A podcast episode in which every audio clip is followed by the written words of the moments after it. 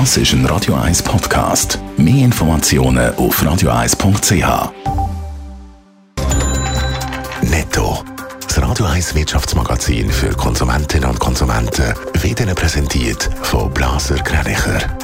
Wir beraten und unterstützen Sie bei der Bewertung und dem Verkauf von Ihrer Liegenschaft. blasergreinicher.ch Adrian Sutter. UBS und Credit Suisse haben den Stresstest von der US-Notenbank FED bestanden.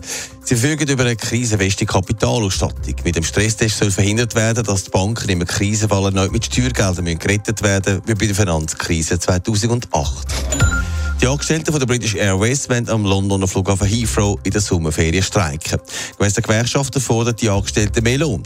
Die Lohnkürzungen, die während der Pandemie vorgenommen wurden, sind in der Chefetage wieder aufgehoben worden, aber nicht beim Personal. Wegen Personalmangel muss die Lufthansa über den Sommer weitere 2000 Flüge streichen. Schon vor gut zwei Wochen hat die deutsche Airline angekündigt, dass sie 900 Flüge streichen im Juli. Betroffen sind vor allem Inland- und europäische Verbindungen. Ja, wer den Sommer in die Ferien fliegt, der muss sich je nachdem auf einiges gefasst machen. Es droht überall Streiks. Flughäfen leiden zudem unter Personalmangel. Treffen könnte das ja auch der Flughafen Zürich.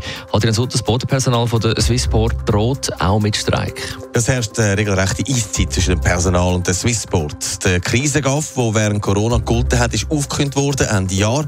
Man hat sich auf den Krisengaff geeinigt, aber der hat Swissport jetzt weiterführen so der Stefan Brülisauer von der Gewerkschaft VPOD. Wir haben Krisenmaßnahmen ausgehandelt für die Corona-Pandemie, um, um das Unternehmen quasi retten.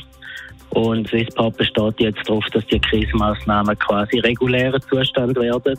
Und da ist Wortbruch. Wir haben uns versprochen, wir gehen zurück zu den alten Arbeitsbedingungen, wenn die Corona-Pandemie vorbei ist. Jetzt wird man das Versprechen brechen und das akzeptieren wir nicht. Und darum ist der GAF gekündigt worden und es werden auch Kampfmaßnahmen angekündigt. Wie die genau könnten aussehen, werden jetzt planen.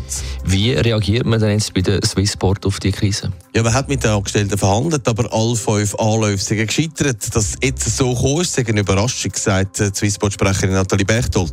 Der Flugbranche geht es nicht so gut nach der Krise, wie offenbar die Angestellten glauben. Der Ablauf von dem Krisen-GAV ist eigentlich gebunden an eine Erreichung von finanziellen Zielsetzungen. Die Zielsetzungen sind am längstens nicht erreicht und trotzdem ist Swissport bereit gewesen, schon in diesem Frühling wieder mit den Gewerkschaften an den Verhandlungstisch zu sitzen, um Verhandlungen zu führen für einen Nachfolge-GAV. Trotzdem hofft man, dass es da zu einer guten Einigung kommt. Streik will man zum Beispiel verhindern, weil das hätte grosse Auswirkungen auch am Flughafen Zürich.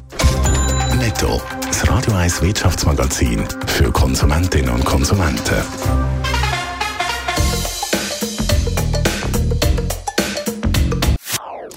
Das ist ein Radio 1 Podcast. Mehr Informationen auf radio1.ch.